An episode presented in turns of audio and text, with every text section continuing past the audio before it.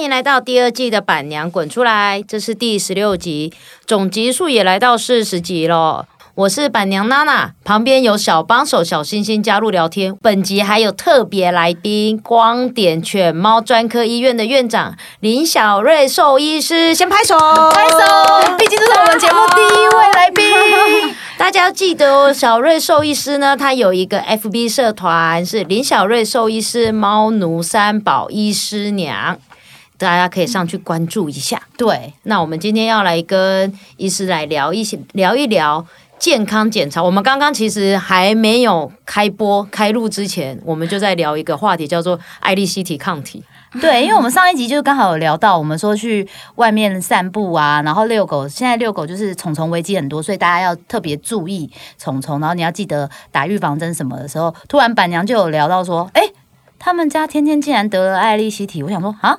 这是很容易得到的吗？还是这是嗯？怎么会你就突然有了？之前检查都没有，然后突然就有。对，所以刚刚一进来的就直接问那个医师说：“哎，为什么会有这个？”对，所以医师可以跟我们分享一下，就是说为什么狗狗、猫猫的健康检查这么样的重要啊？其实健检在人也是，它就是一个预防医学。那它的目的其实是我们需要提早的知道这个疾病，提早的治疗，然后可以提高这些疾病的治愈率，以及以及减低大家的财务负担。因为大家也知道中。呃，宠物没有健保，所以他们一旦只要生病，其实那个花费都还是蛮惊人的。所以如果我们可以提早知道这一些疾病的发生，在很早期就开始做治疗，当然这些呃毛孩们就不会遇到一些生命的风险，那也可以。主人们的那个荷包也可以不会财务上有这么大的一个影响了。那我想问一下，像我们家天天病病，是因为我们有在做治疗犬的服务，所以我们一年健检一次。嗯，那通常一般的犬猫啊，就是家里的就是宝贝啊，他们一年一次也就够了吗？其实目前没有任何的文献告诉我们说，究竟动物要多久健检一次。所以，其实我觉得这件事情还是 case by case。要譬如说，如果它是一只年纪很轻的小朋友，小于七岁以下，过去其实并没有什么严重的内科性疾病，也都有 routine 的在施打预防针，也都做一些外寄线虫的预防。那通常我会建议，可能依情况两到三年健检一次就好。就像人年轻的时候，我们可能二三十岁，并不会要去做健检，就是我们可能没有想。到这件事情，那可能等到我们四五十岁了，我们可能就会开始两三年就是健检一次。嗯，那同样的动物也是，那如果超过七岁以上是个中老年的要步入中老年的动物的话，那其实会建议可能一年就健检一次。那如果真的过去就发现有一些严重的一些内科性疾病，譬如说好像刚刚提到的血液寄生虫或者是肾脏性的问题，那就会建议因为这件事情可以，比如说半年追踪一次等等的。OK，所以。其实就像医师讲，哈，七岁就算老狗了。那天哪，我们家十岁跟九岁嘞，你的更老，小星星，你的。对啊，我十五岁，我都没有要拿出来讲。因为现代人其实大家都照顾的超好的，但是这个七岁的划分是以前教科书上说的。那事实上，现在在临床上我们看到的小动物啊，尤其是像猫，十八岁、二十岁超常见的。那小型犬也是超过十五岁到二十岁这个区间，其实现在的比例也是越来越多。真的，因为我就有说。我因为我们家是养雪纳瑞，雪纳瑞竟然我已经有遇到那种大概可以养到二十岁啊、二十一岁左右的，所以我就会觉得嗯，弄得很棒，它还有很多的时间，然后我可以继续相处。我希望我们天天可以陪我们到二十岁，可以的。我觉 得不要标贵可以吗？原则上，其实我觉得好好照顾都有机会，因为现在就是跟人类一样嘛，我们医疗进步的情况下，然后他们就动物现在开始也老年化，就大家的平均寿命都变长。嗯，他如果二十岁，我就会很高兴。我爸我们那个是公主哎，照公主养哎，两个都是对公主跟太监。那通常啊，就是像我们在做健康检查的时候啊，我知道其实会有很多的项目要做。那其实现在养宠物的人呢，我觉得有毛孩的的年龄区间分两块。一块呢是其实就是比较年轻的族群，他可能是大学生刚出社会，他可能经济没有这么样的富裕，但是他也想要好好的照顾小朋友，所以呢，他有一些见解是哪些是低消最低门槛，他这里一定要做的，可以请医生帮我们介绍一下。如果说是有一些呃财务上面的一些预算的话，当然还是依年纪而言。如果他是一个年纪轻的孩子，那我们可以做的最基本的检查，像是理学检查，譬如说视听、叩触、视诊，然后看看有没有一些皮肤上面的一些状况，然后看一些舌头颜色、触诊、听诊，看看有没有新杂音等等的，然后摸一摸有没有一些像是骨关节的问题，有没有身上奇怪的肿块，这些其实是在呃。以消费来说的话，它都是一些比较便宜的健康检查的项目。那当然，如果说经济的条件好一点点，好，就是大概可以进到，比如说血液学检查。那当然。呃，没有血液学检查，其实我们很会很难去评估他有没有内科性疾病的问题，包括有没有贫血，有没有 I D C T，有没有肝肾功能异常，这些其实都会需要血检才有办法知道。所以如果预算可以多一点点，假设来个两三千块钱的这个预算，原则上其实是可以做到这件事情的。嗯，那如果再 top 一点的 M 型化一点，像我这种败家妈妈，我就想要活到二十岁。对，他是做很高高高端的，高端的，赶快建议他快点。如果说要做很完。完整的健检项目，除了血检之外，其实会加做影像学。那影像就包括像 X 光、超音波，超音波也分成腹腔超音波看肚子，或是看心脏超音波。对，那当然再更进阶的就是做电脑断层或核磁共振。那它大部分在这必须要没有，但是在动物的这个部分，原则上都是因疾病需求而去做了。因为人类的健检其实会放进去。因为我在想说，我住在云林斗六，我们斗六有这种机器吗？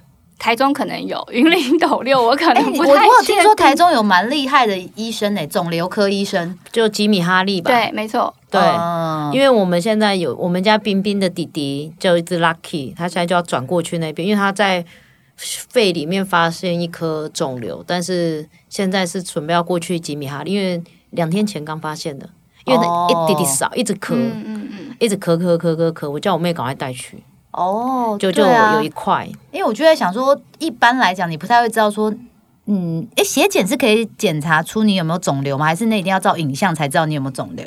原则上，如果是胸腔的肿瘤，大部分都是有症状。我们才会发现，它不见得会反映在血液学上面啊，包括像肝脏肿瘤也是。那通常我们可能看到肝指数很好啊，可是诶，怎么扫了影像才发现它肝脏结构其实改变？哦，真的哦，所以它不会那个肿瘤不会影响到。那我回去就要带去了。对啊，因为这样其实蛮。蛮你会没有办法注意耶，因为你可能协议报告出来都是哎好的啊，那怎么会忽然这样？那全身的影像是哪一个？呃，包括像是呃胸腔 X 光、腹腔 X 光，然后或者是还有四肢之端的，然后再来就是腹腔超音波跟心脏超音波。哎，这样要麻醉吗？不用，就是就乖乖就可以。没错，我们大部分就是保定，就是我们可能有其他人员协助，他只要躺着，就是让手举高这样就可以了吗？如果是拍 X 光，没错，手举高，那他也要这么，他们这么乖，可以手举高。除非他很凶，他就我们没有，我们那个都很乖。OK，除非很凶，我们可能就会给他一些乖乖药啦。但这些都不需要镇静麻醉。啊，我刚才讲到手举高这件事情，我朋友有一只曼赤肯，然后他妈妈去拉的时候，我们那个医生说：“妈妈，你把他的手拉高一点。” 就怎么拉高就怎么拉，就是投降的，对。曼志肯就好笑啦，曼志肯就很短，他怎么拉？好好笑哦。对，所以我就想到，嗯，拉高就好。对，我们那我们家天兵今年我要带他去做这个了。对啊，这个感觉。好像是很需要的，对，因为我常常跟主人说，就是血检我们只能看到的是这个器官的功能，可是我们没有办法看到这个器官的结构，结构跟功能是两个不同的东西，所以我都会建议完整的健检。如果是超呃中老年的小朋友，我会建议两个都要一起做。那所以像这样子的结构，像影像学也是每年吗？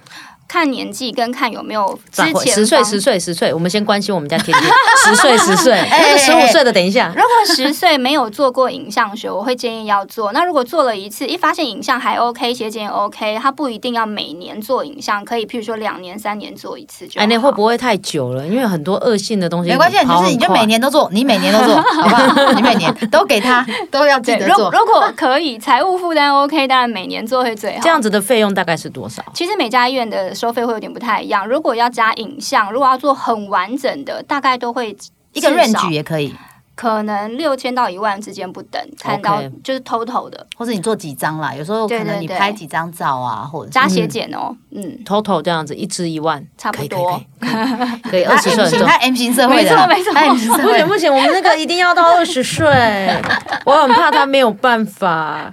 不要这样想。对对啊，因为哦，我都我有那天就是我朋友，就是我们家另外一只我阿姨那只就是饼饼的弟弟，他就说他照出来肺有异常，然后想说哦天哪，那我们家怎么办？才九岁耶，因为他们是同一胎，但是他们那一胎的妈妈，他们那一胎几乎都是那个癌症离开的。剩下两只，然后一只现在肺有有照到，所以我也很怕我们家冰冰。肿瘤这件事情，大部分真的还是跟遗传有关，其实就跟人一样，所以嗯，还是要留意一下。如果有这个这个他们那一那一窝的一个家族上的一个遗传的话，天哪，嗯，我好难过。不会啦，先去检查。那请问一下，像狗狗、猫咪在检查前呢？他们有可能需要像我们人一样要进食，就是进进吃进水或者是什么样子，才可以让这个数值更准确、更有呃一个可看性嘛，更可靠性吗？原则上，如果要做血检，我们大部分还是会建议要进食，就是不要吃东西至少六到八小时，因为我们有时候吃进去之后，如果脂肪量太高，我们的血清做出来的 data 会不准，嗯，所以会建议要呃至少。不要吃东西六小时，喝水没关系。嗯，对。然后还有就是，如果要进影像，就是要做一些腹腔超音波、X 光，也一样的，就是建议不要吃，因为有的时候啊，一样是六到八小时，那还可以。对，一大早就抓去就好了。没错，没错。对，这样，因为如果吃太饱，我们的胃太大的时候，会挡住其他的器官，没有办法好好做检查。嗯嗯，了解。那另外，我想要了解一下，就是说。很很多的时候啊，像我我们都会很害怕，就是说检查出来之后，有一些医生，就是当然我知道，像小瑞医师或者是我自己遇到的医师，其实都是很善良的。但是我有听过蛮多爸爸妈妈，就是会说，哎，那医师都叫我一下要拔牙，一下要干嘛？但是这些事情，然后马上就要进入麻醉，等等等等等。那所以通常你会如何？然后你就会开始，大家就会看网络上攻击医生。然后医生也很无奈，是那所以通常医生会建议说，我们要如何，就是说让呃让一个爸爸妈妈好好的判断他的。他的就是说，这个这份报告的可靠性，因为像我会习惯，就是像我知道，就是血检机有很多种不一样的，没错没错。那我就会我去医院，我都会先问你们家是 IDE X X 那一台吗？板娘好专业哦，你怎么会涉猎这么多？好厉害啊！你连这个都知道。我就我就是所有的，因为我们家小孩一到十岁，所有的检查全部都是这台机器的，是是。那所以我进去就先问你家是这一台，是这一台我才要做。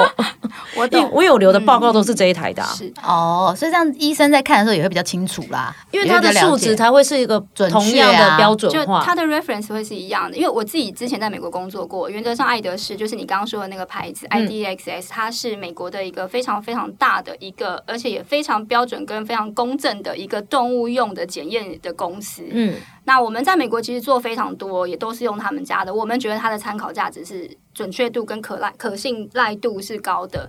那当然在台湾也是啦，所以当然我没有说别。的公司不好，因为老实说我没有用过，因为我我的训练过程当中我都是用爱德仕的产品，但但是当然台湾同时间还是会有日本的，会有别的，那当然准确度应该都 OK，只是毕竟真的不同的呃检验的机器出来的 reference 会不同，所以如果说呃假设他从 B A 医院拿了爱德仕的报告给我，我就会觉得嗯，就是我就会相对觉得他的确是比较。可信赖的。嗯，我的想法可能跟医生不太一样，是因为一岁到十岁，他纵使贫血要一辈子贫血，我也知道都这台机器告诉我他贫血。哦，我只是单纯是一个数值，要能够比较，因为嗯嗯，因为我也不知道哎，就是比较单纯，就是好，就是就跟人一样嘛，反正台湾的医院不就是这样检查，他告诉你一个数值，是因为我们有一个标准化，但是兽医院目前确实没有一个机器标准化。爱德仕可以啦，嗯，对，如果是爱德仕的话，那其他的不同的医院就会就是看他买什么检验的机器，有的甚至可能连检验机器都没有，他会叫你去人的检验所去抽血。哎，你刚准？嗯，对啊，那个那个数值是不是？重 点是人的检验所可以抽出狗吗？它的血管不是不太一样？通常是在呃比较啊，像你这样说也不好，就是有一些诊所他们可能没有。购买仪器设备的，我说以前比较传统一点的，那都是兽医师抽好血之后拿去人的检验所去做检查。哦，我我知道，我知道台中以前有好几间是这样。对啊，至于它到底准不准，我其实也不太就是当下当下那个参考值吧。对因为我们家饼饼有一次因为这样被误诊，就是他连照，哦就是他有一个异物卡住，然后那个医生居然叫我们抽血，然后说哎这样没事哦，然后就放我们回去，然后冰冰还是要死不活，然后后来我们因为没有照那个什么都没有没有拍光，然后就哦当天晚上我们就去了台中另外一间，就我们家附近也是蛮不错的医院，叫罗大宇，嗯，我知道，对罗罗医师那边一照，马上半夜就夹。嗯，就马上麻醉就夹，因为他也他说已经快掉下去了，再不夹的话就要开了。我说拜托你赶快夹，而且也没进没有进死，医生就叫没有，还有夹到，因为没有进食他也是夹，嗯，哦没办法，因为这件事情很紧急，他必须赶快处理。对，因为他已经要死不活了。然后就我医院是这样，就是抽抽血，然后跟你讲说 OK 你可以回去，他整治好好的，哦，所以这个 case 也告诉我们，血检是血检，影像是影像。对。所以对啊对，其实是，嗯，所以我们家你看那一次花我多少钱？可是也还好，你有发现啊，因为有时候有些主人他可能就没有注意，就觉得听医生讲说哦，他好好的没事，然后回去观察，嗯。对，但是因为你们还有发现他的状况就是不对劲，他就是神仙啊，然后对啊，因为那一天就是，我就想奇怪，啊怎么会这样子？然后因为我们早上因为太早了，他一大早就不对劲，那只有某医院他这么早开，嗯，对，那我们就先带去，那他就说没事，然后到下午我觉得还是不对劲，所以他到底是噎到什么啊？我怎么知道他去给我吃了什么？医生说夹出来类似一个小骨头，但是我们家也没在喂骨头，我也不知道他、嗯他吃偷吃东西了。可能去吃偷偷吃便当吧，我也不知道。但如果那个真的骨头下去之后，他他自己不会分解，是不是？呃会，开要开腹，医生那时候有讲，对，就是看它的体型。如果它是一只中大型犬，吃的东西很少一个，那我们就是等它，不见得一定会造成什么事情。可是毕竟如果骨头有尖锐的地方，它可能会有刮伤肠胃道的可能。可如果它是一只小型犬，然后吃的骨头比例很大，那当然就会有卡住的哦，风险。那个真的不行哎、对对，然后所以我们就半夜夹，嗯，对啊，麻醉然后立刻夹，那他也还愿意就半夜开手术哎、因为他是急诊二十四小时吗？没有 只是因为我们从小基那时候我就住台中嘛，我是后来从台中搬到斗六嘛，嗯然后我那时候住台中就固定两间医院在看，嗯嗯嗯，然后我们后来也发现我们那只黑狗也给我很麻烦啊，它还麻醉过敏啊，isofren 过敏啊，哦，真的、哦，所以都要备解药啊。哦，就是我们每次去都要先问、嗯嗯你要麻醉吗？那你有解药吗？没有的话，因为医院大部分不会备嘛。是啊，是啊。我说你可以。先买，我可以付钱，有没有用到都没关系。哦天哪，对 ISO 还要备解药哎、天哪、那医生大概医师大概就会知道 比较麻烦，真的，哦，对。然后解药一般医院也不太会备啊，尤其是我们那乡下地方的医院。真的，嗯，对，因为对气麻过敏的比例真的非常低。因为他是结扎的时候发现他麻不下，就是停心脏忽然停掉，哦天哪，还好没事，还好还好在罗大宇那边嗯。全上，因为那时候问我说要不要机器全上，我说全上，是。好恐怖哦！哎、然后他们那真的结扎到不知道哎差一点一只狗不见，对啊，他只是做一个简单的手术，因为结扎，我听说结扎手术真的是很快速的手术。公狗是不是很快啊？以公以以结呃，其实结扎手术，我常说它不是一个那么简单的事情，公狗例外，因为公狗的器官在体外。对。可是如果是女生，其实结扎要开腹，所以它其实不是一个那么容易的手术啦，嗯嗯嗯。嗯只是它是一个 routine 在做的事情。嗯，对。对，但我意思是说，我们是公狗啊，因为我也是养公狗。我只是每次大家都在说，公狗就是很快打啊，开然后五拿分钟什么，五分钟就好了。我想说五分钟，对，然后我们家那只还还搞成这样子，对啊，你这压力有多大啊？对，所以我们家那只是很败家的，不要这样说，不要说，你要陪他，他要陪你二十岁。对陪我有20妈妈对啊，他有下。次下半辈子换他照顾我。哦，好哦，就要好好好好表演才艺这样子。对啊，那我们今天呢，就谢谢医生呢，帮我们介绍了一下健康检查，就是呃，如果你跟我一样呢，是预算是足够的，那我们就好好的让宠物做做影像。那如果是一个年轻的宝宝，年年轻的家长。那如果你预算真的没到的话呢，血检勤也一定要做。那固定的一个观察呢，是比一切都还要重要的。嗯，那我们的宝贝都要陪着我们长长久久。OK，那今天就到这里喽。哦，对了，别忘了我们林小瑞医师有一个社群，那是在 Facebook 上面，林小瑞兽医师、猫奴三宝医师娘，请大家也可以去关注哦。OK，拜拜，拜拜拜。